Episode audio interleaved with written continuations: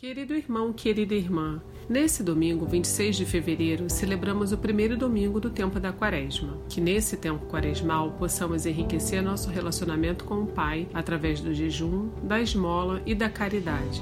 No evangelho desse domingo, Jesus é enviado pelo Espírito Santo ao deserto e realiza um jejum de 40 dias. Cristo é tentado pelo diabo, mas se utiliza da palavra de Deus para afastar Satanás. Aprendamos com Jesus a nos proteger das tentações do mundo através de uma fé fundada nos desígnios divinos. Se você deseja aumentar sua intimidade com a palavra divina, escute a seguir a homilia dominical realizada pelo Padre Antônio José. Se você sentir no coração, compartilhe com alguém querido. Você pode estar levando a esperança de Cristo a um coração desesperado. Deus abençoe muito você e sua família e um abraço dos seus irmãos da paróquia Nossa Senhora de Fátima, Rainha de todos os santos. Senhor esteja convosco.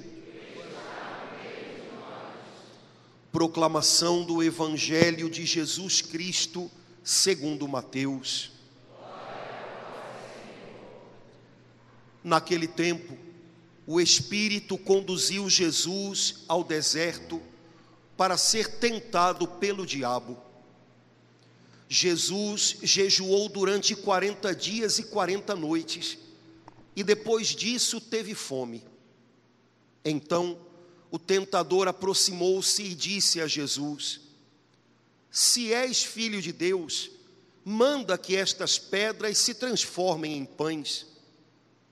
Mas Jesus respondeu: Está escrito: Não só de pão vive o homem, mas de toda palavra que sai da boca de Deus. Então o diabo levou Jesus à cidade santa colocou-o sobre a parte mais alta do templo e lhe disse: Se és filho de Deus, lança-te daqui abaixo, porque está escrito: Deus dará ordens aos teus aos seus anjos a teu respeito, e eles te levarão nas mãos para que não tropeces em alguma pedra. Jesus lhe respondeu: Também está escrito: Não tentarás o Senhor teu Deus. Novamente o diabo levou Jesus para um monte muito alto, mostrou-lhe todos os reinos do mundo e sua glória, e lhe disse: Eu te darei tudo isso, se te ajoelhares diante de mim para me adorar. Jesus lhe disse: Vai-te embora, Satanás, porque está escrito: Adorarás ao Senhor teu Deus, e somente a Ele prestarás culto. Então o diabo o deixou, e os anjos se aproximaram e serviram a Jesus. Palavra da salvação. Glória a vós, Senhor. Irmãos queridos, sempre no primeiro domingo do tempo da quaresma, sempre, a igreja nos convida a ouvir os relatos de cada evangelho que nos falam sobre as tentações do Senhor no deserto. É como se no início da quaresma a igreja quisesse nos despertar para que nós compreendêssemos de uma vez por todas que todos nós estamos envolvidos num grande combate, numa grande luta todos nós, pequenos e grandes, fortes e fracos, preparados ou não, todos nós estamos vivendo um grande combate. E quando nós compreendemos isso, podemos nos aprumar para vivê-lo melhor. Talvez você pudesse dizer para mim: é, padre, na verdade, o senhor não sabe, eu não estou só num grande combate, não, eu estou em dez grandes combates. Eu estou num combate pela minha família, eu estou num combate pelo meu casamento, eu estou num combate pelo meu trabalho, eu estou num combate para pagar as contas no fim do mês, eu estou num combate pela minha saúde, e a lista podia crescer, hein? Mas irmãos queridos, no meio de todos esses combates, Enquanto nós travamos todas essas lutas, no fundo, no fundo, está acontecendo um outro grande combate. Esse sim, decisivo a respeito da nossa alma. Enquanto você luta pela sua família ou pelo seu casamento, enquanto você luta pela sua saúde, enquanto você luta pelo seu trabalho ou pelo sustento da sua casa, enquanto você passa por meio de todas essas lutas, aqui dentro está acontecendo uma outra luta, maior que todas essas, mais decisiva que todas essas, que vai definir a sua sorte, o seu caminho por toda a sua vida. Essa luta que acontece dentro, esse combate que acontece dentro, esse define a nossa vitória ou a nossa derrota, o nosso verdadeiro sucesso ou o nosso fracasso. E nessa luta, nesse combate que acontece dentro, nós temos tudo o que é necessário para cada dia sairmos vencedores e vencedores de novo. Esse combate que acontece dentro, nesse campo de batalha que é a nossa mente, nesse campo de batalha que é o nosso interior, esse combate nós o chamamos de tentação. E todos os dias nós somos arrastados para esse campo de batalha interior, para viver essa luta chamada tentação, todos os dias nós somos levados para esse combate e precisamos estar atentos a ele, e precisamos ver, porque a cada tentação que você vence, você se torna mais forte, e mais preparado e mais capacitado para novos desafios, para superar novas barreiras, para dizer um novo sim para Deus, para o chamado de Deus para a sua vida. Cada vez que você sai vencedor numa batalha chamada tentação, você sai mais forte e mais pronto para que Deus possa usar você como um instrumento dele ainda mais poderoso. Essa é a batalha decisiva. Enquanto você luta pela sua família e pelo seu casamento, eu tenho certeza que você é alvo de centenas de tentações para desistir, para jogar tudo para o alto, para transformar amor em revolta, em mágoa, Enquanto você luta pela sua saúde, eu tenho certeza que você é alvo de muitas tentações. A tentação de pensar que Deus não está vendo, que Ele não cuida de você. A tentação de buscar uma solução, uma resposta longe de Deus. E assim em todas as outras áreas da sua vida. No fundo, no fundo, o grande combate, a grande batalha a decisiva batalha é a batalha da tentação que é travada dentro de nós centenas de vezes ao longo de cada dia. Hoje, daqui a pouquinho, quando nós começarmos a rezar a oração eucarística, a igreja vai nos dizer duas coisas importantes a respeito das tentações de Jesus no deserto e como o que o Senhor enfrentou no deserto nos ajuda hoje. Primeiro, daqui a pouquinho, quando nós começarmos a oração eucarística, o padre, em nome de toda a comunidade, vai louvar a Deus, porque lá no deserto, Jesus desarmou as ciladas do antigo inimigo. Quer dizer que quando você tem uma batalha dentro para viver, você não está às cegas. Jesus foi à nossa frente e Jesus desarmou as ciladas do maligno.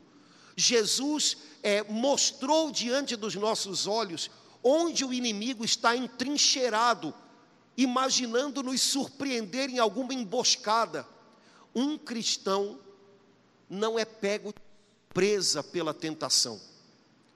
Um cristão não é pego de surpresa pela tentação.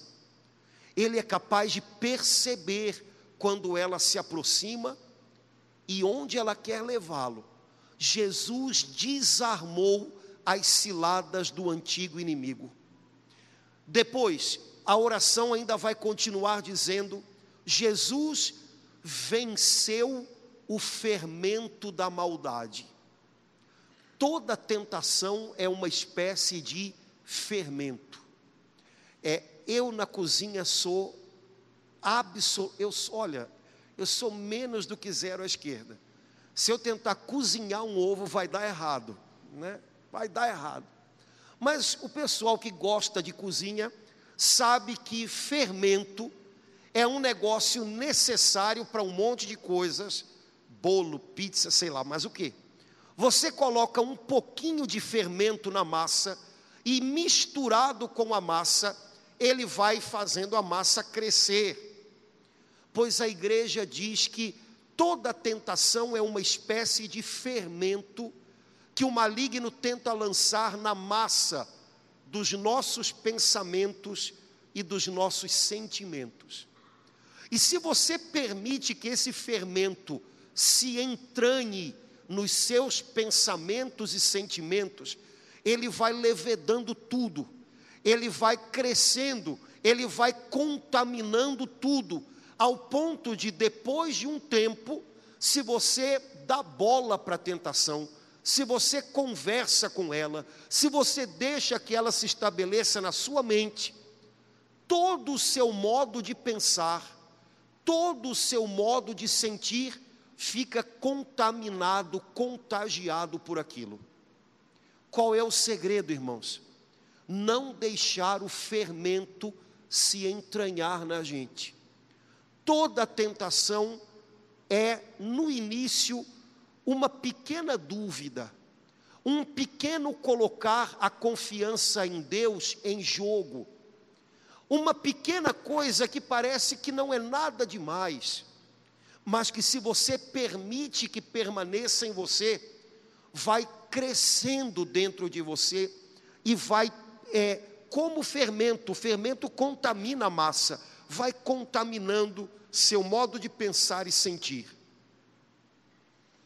É, exemplos simples que eu acho que podem pegar a todos nós, afinal, todos aqui somos feitos do mesmo material.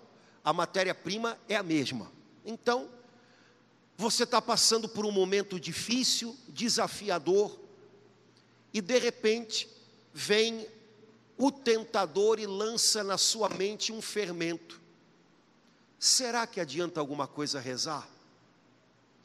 Será que Deus está ouvindo mesmo?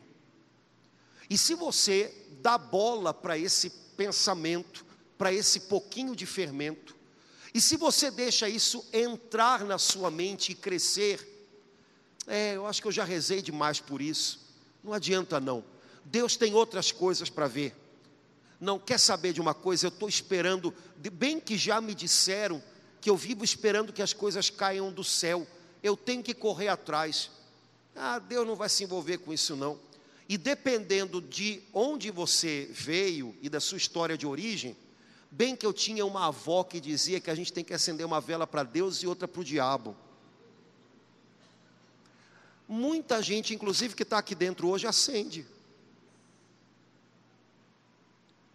É, pois é, dê chance para o fermento e ele cresce.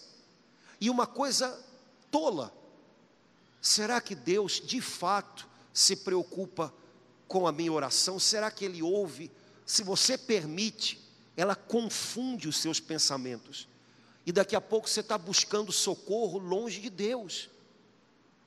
Ou então, você está num momento complicado no seu casamento, sei lá, e de repente você começa a ter um olhar para pessoas fora do seu casamento. Se você se permite, ah, hoje eu olhei, amanhã eu olhei de novo, ou então hoje eu olhei para cá, amanhã eu olhei para lá. Se você permite isso, depois de uma semana, um mês, dois meses, o seu olhar todo está contaminado. E quando você olhar para as pessoas em volta, daqui a pouquinho você vai ver, meu Deus do céu, eu só consigo olhar para as pessoas com um olhar de desejo. Eu não consigo mais olhar com pureza, com clareza de, de coração. Eu sempre olho já, hum, hum, hum. Pois é, querido. Se você permite o fermento, cresce. E daqui a pouco, toda uma dimensão da sua vida, por exemplo, o seu jeito de olhar para as pessoas, está contaminado, contagiado por aquilo. E de repente você tem dificuldades até para conviver com outras pessoas, porque logo vem um monte de coisa na cabeça. Não espere a coisa crescer para você ter que lidar com ela. Lide hoje com as coisas que ainda são tentação, ou seja, ainda são um combate. Vença-as, porque amanhã pode ser que o combate esteja perdido e a tentação acolhida tenha se tornado um pecado, tenha se tornado um abismo, um fosso entre o seu coração e o coração de Deus. Vigilância. Um cristão que se permite tudo, um cristão que vê tudo, que ouve tudo, um cristão que não sabe colocar em ordem as suas ideias, é um cristão em perigo.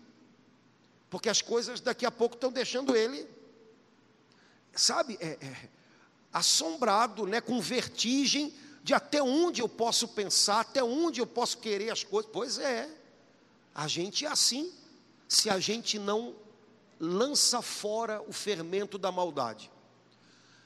Jesus nos mostrou onde estão as ciladas.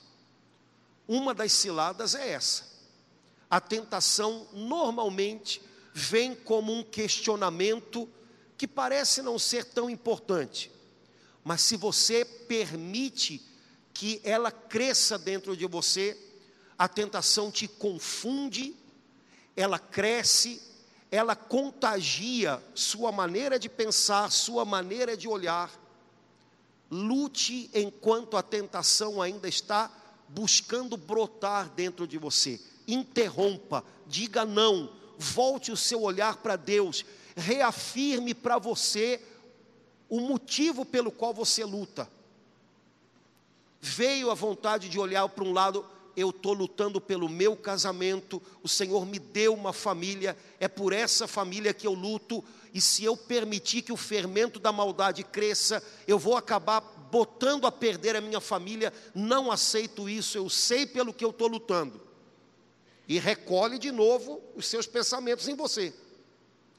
Caso contrário, irmãos, a gente fica à mercê dos nossos impulsos, e a Bíblia diz que eles nos jogam de um lado para o outro, e todos nós sabemos que é verdade. Afinal, as crianças estão lá embaixo, né? o resto aqui é tudo muito depois de criança, né? Então a gente já viveu bastante para saber o quanto isso tudo é verdadeiro. Outra coisa que me parece que Jesus permitiu que Satanás atrevesse-se a fazer para desmascarar as suas ciladas. A única coisa que o diabo quer é se intrometer na sua história com Deus é minar a sua entrega a Deus. Então, ele coloca em xeque, pela tentação, ele deseja fazer você duvidar do cuidado que Deus tem por você. Lembra como é que começaram as tentações do diabo a Jesus? Se és o filho de Deus.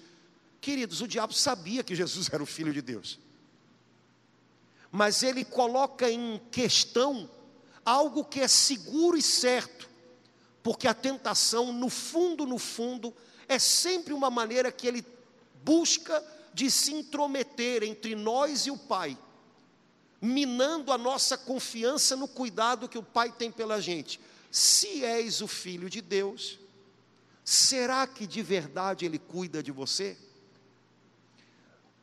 Vigie o seu coração eu acho que uma das coisas que mais devem doer no coração de um pai ou de uma mãe é ouvir o seu filho ou a sua filha dizendo que não confiam nele ou nela. Aliás, quando o filho quer deixar o pai ou a mãe para morrer, faz umas chantagenzinhas assim, né? Você não me ama. E hoje em dia, muitos pais e mães e avós, porque não estão seguros do relacionamento que criaram com seus filhos, com pavor de que os filhos é, os chantageiem com esse tipo de coisa, é, resolvem mostrar que amam os filhos fazendo tudo o que eles querem. É, é, vira um bololô horroroso, né? uma bagunça. Porque não é assim que se demonstra amor, né? se dobrando à vontade de uma pessoa que está em formação ainda, né? É, mas é porque isso mexe com o coração de qualquer pai ou mãe. Você não me ama, você não gosta de mim. O pai e a mãe só falta morrer quando ouve isso, né? Você não me quer feliz. E criança, então, sabe fazer essas coisas, né? Porque, irmão, se existe algo que é um valor para o coração de qualquer pai ou mãe, é a certeza que um pai ou uma mãe tem de fazer tudo pelo filho. E quando alguém coloca isso em jogo, isso machuca muito. Sabe, quando a gente tem valores que são muito nossos e alguém desrespeita eles ou atropela eles, isso, isso machuca muito a gente.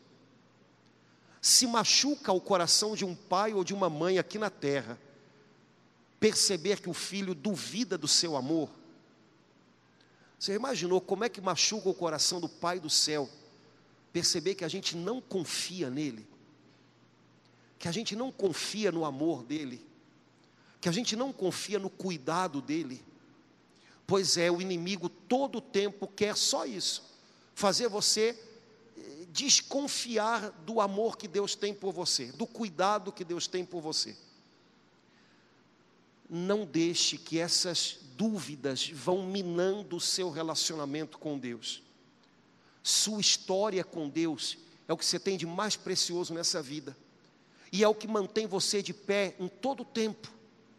Portanto, é, não abra mão de confiar nele até o fim, aconteça o que acontecer. Filhos, para crescer, precisam passar por provas, é, filhos, para se tornarem filhos, pessoas maduras, precisam passar por provas. É, o fato de ser filho não significa que a gente não vai sofrer. O fato de a gente ser filho de Deus não significa que a gente também não precise passar por provas. Mesmo nas provas, lembre disso. Eu sou filho do meu Pai Celestial. Se é preciso que eu passe por tudo isso, ele vai comigo. Ele não me esqueceu nessa cruz. Eu vou adiante com Ele. Não vou duvidar do seu cuidado por mim. É, outra coisa que Jesus mostrou lá no deserto para a gente. São Mateus diz assim: Jesus jejuou durante 40 dias e depois disso teve fome. Bom, é, você imagina, a gente jejua um dia, quarta-feira de cinzas ou sexta-feira santa. Aliás, jejua, né?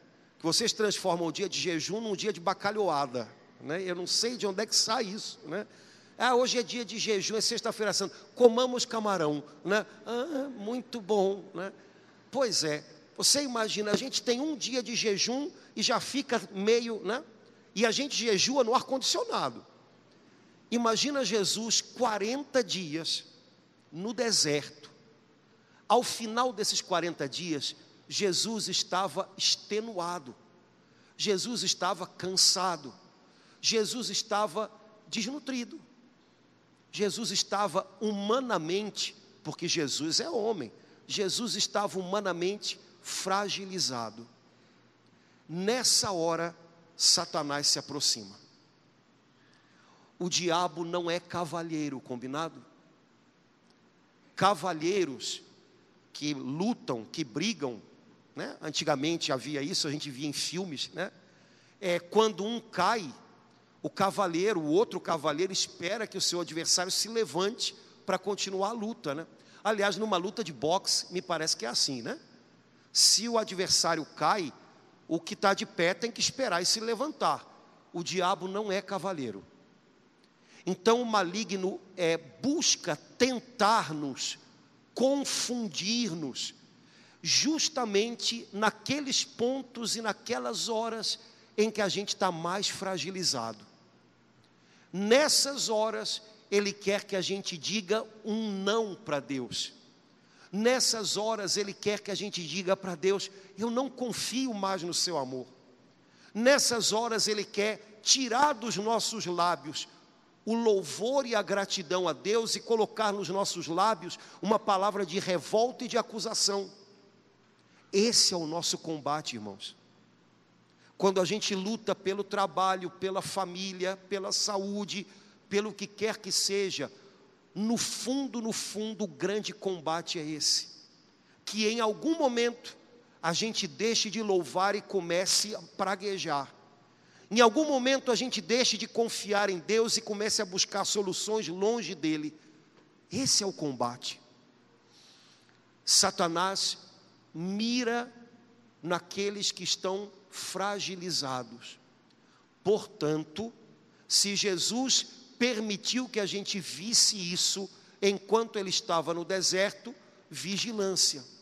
Quando você está especialmente cansado, quando você está se sentindo especialmente sozinho numa luta, quando você tem a impressão de que o que você está fazendo é em vão, tenha certeza que é nessa hora que o inimigo vai criar cenários para que você se sinta confuso, com vontade de desistir e descrente do cuidado de Deus.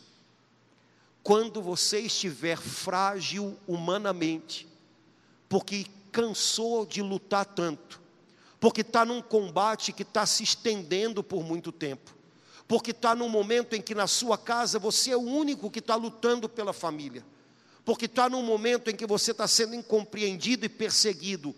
Vigilância é justo nessa hora que o inimigo vai criar um cenário na sua cabeça de que está na hora de desistir, é tudo em vão, não está valendo a pena. E aí você vai sentir, porque o combate é dentro, essas coisas todas vindo à tona. Para que você está fazendo isso? Você se acabando e ó, ninguém nem dá bola. Por que, que você tolera isso? Por que, que você suporta isso? Ah, rapaz, tem uma hora em que tem que dar é, o troco, tem que fazer a revanche.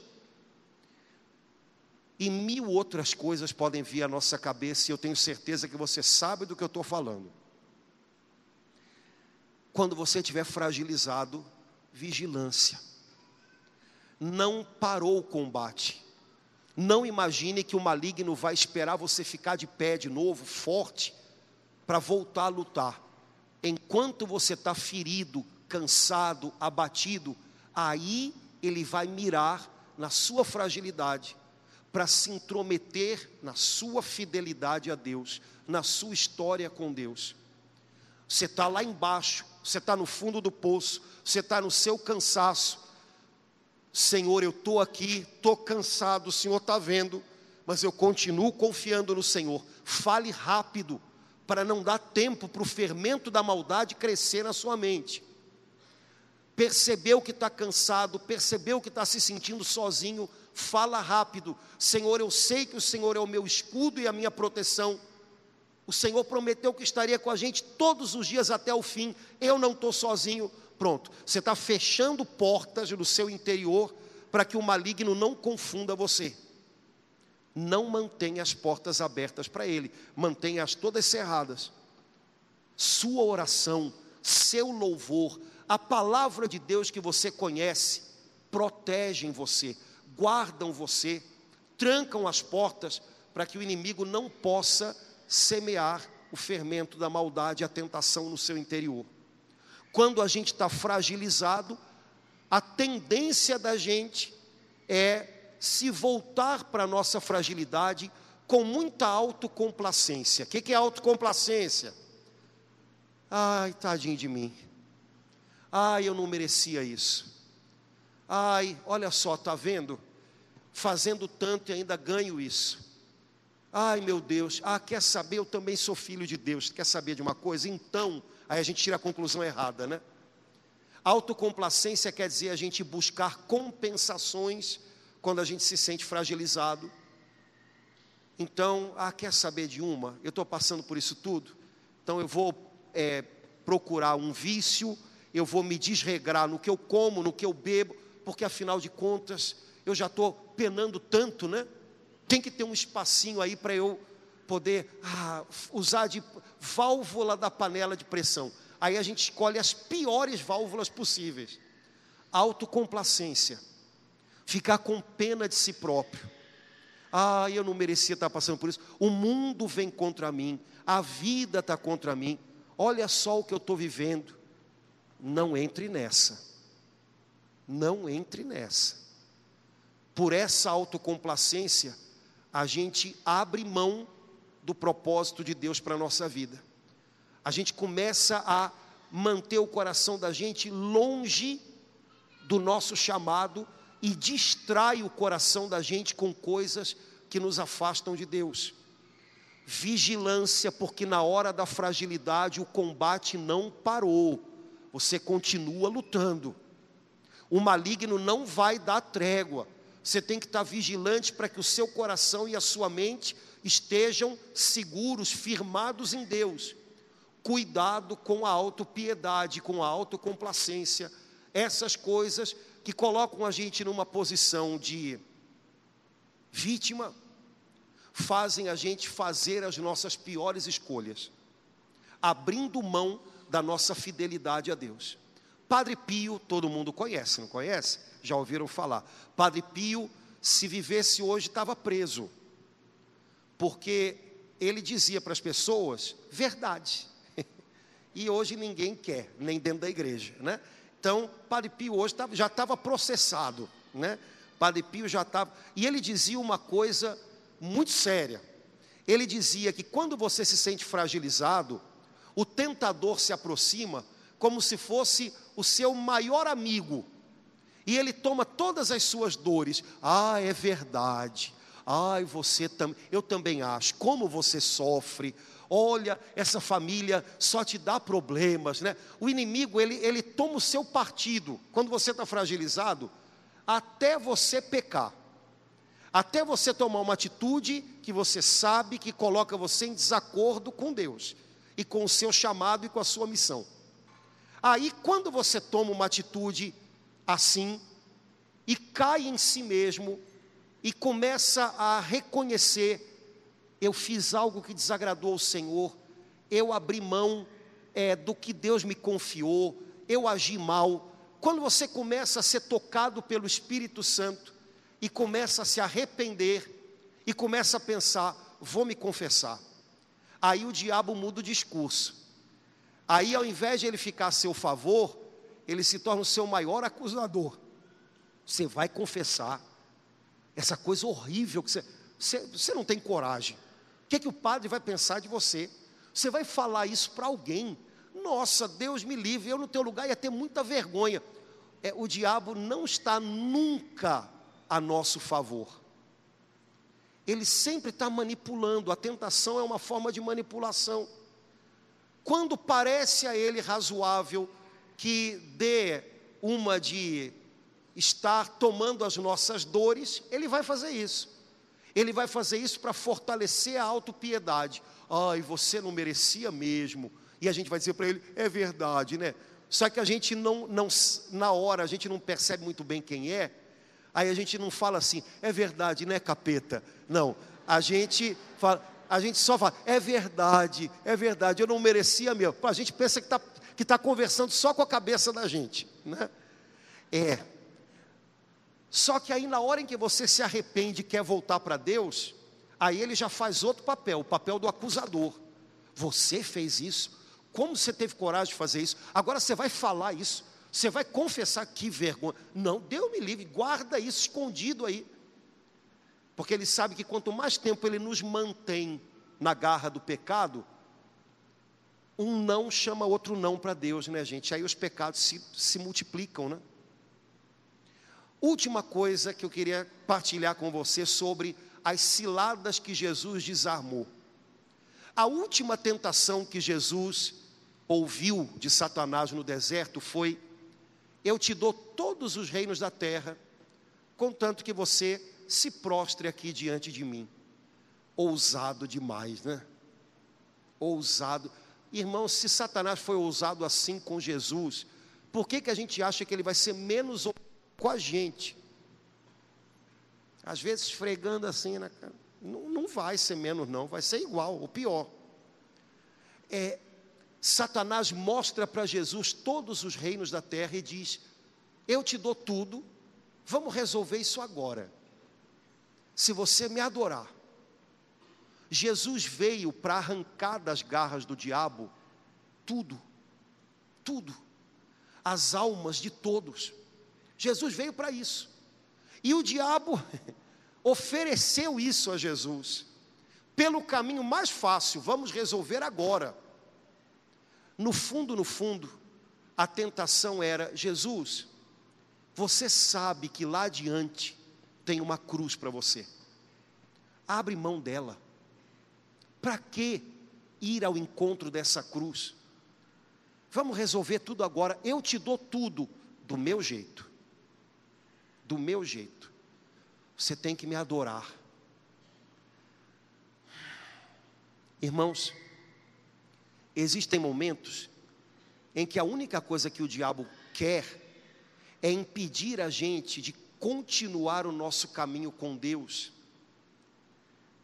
mostrando para a gente que nesse caminho tem uma cruz. Para que cruz? É, para que do jeito de Deus? Do jeito de Deus é difícil, é exigente, tem te custado, é, tem feito brotar sofrimento. Do meu jeito é simples, do meu jeito tudo é fácil, do meu jeito a gente resolve rápido. Vigilância, quando você estiver percebendo que é oferecido a você um caminho onde não há cruz. O caminho de Deus sempre tem a marca da cruz. Obedecer a Deus, fazer a vontade de Deus, andar com Deus, sempre vai te levar por um caminho do qual a cruz faz parte, porque nós vivemos num mundo machucado pelo pecado. Nós somos machucados, aqueles que convivem conosco são machucados pelo pecado, e num mundo machucado pelo pecado, obedecer a Deus sempre vai custar. Fazer as coisas do jeito de Satanás parece mais fácil, porque na verdade você está indo na correnteza. Na correnteza, irmãos, até um cadáver vai. Para ir contra a maré, você tem que estar tá vivo e tem que estar tá lutando. No caso de um cristão, para ir na correnteza do mundo, você pode estar tá espiritualmente morto, o mundo te leva para ir na contramão do mundo, na direção de Deus, você tem que estar vivo e lutando, e isso significa cruz. Quando você perceber que está sendo acenado para você um caminho que não passa pela cruz, é, não avance nele. É possível que esse caminho seja uma rua sem saída, ou leve você para um abismo. Quando você olhar para frente e perceber que no seu caminho já há uma cruz, é exigente perdoar pessoas, é exigente não desistir de pessoas, é exigente pagar o mal com o bem. Tudo isso custa. Quando você perceber que no seu caminho há uma cruz, não tenha medo dela. Ela faz parte do seu caminho, vá adiante, passe por ela, obedeça ao chamado de Deus, confie no Pai que você tem no céu e prossiga, porque a recompensa e o algo mais Ele vai fazer na sua vida. Mas vigilância com todo o caminho que parece atalho que não passa pela cruz. A gente vive num mundo em que as pessoas têm pavor da cruz, pavor, pavor de sofrer, pavor de ouvir não, pavor do confronto, pavor de pagar um preço, pavor. Só que um cristão não pode ter medo da cruz. Ela dói, viu? Não é fácil para ninguém, não. Mas um cristão sabe que às vezes, se a gente foge da cruz, a gente está fugindo do chamado de Deus para a gente. Ele é exigente, mas ele vale muito a pena. O maligno sempre vai dar a impressão de que é tudo em vão. Todo esse seu sofrimento, em vão. Toda essa sua teimosia em não jogar tudo para o alto, em vão. Toda essa sua fidelidade a Deus, em vão. Os outros estão se dando bem, você não está vendo? Não é em vão. Não é em vão. A grande tarefa da nossa vida é darmos sim para Deus. Se você está dando o seu sim a Deus, se você está obedecendo o chamado de Deus dia a dia, pelo menos aquilo que você percebe, aquilo que você entende dele, não está sendo em vão, tenha certeza disso. A obediência, o sim de Jesus, nos salvou. Esse sim de Jesus, hoje, passa também por, pelo sim de todos aqueles que são dele.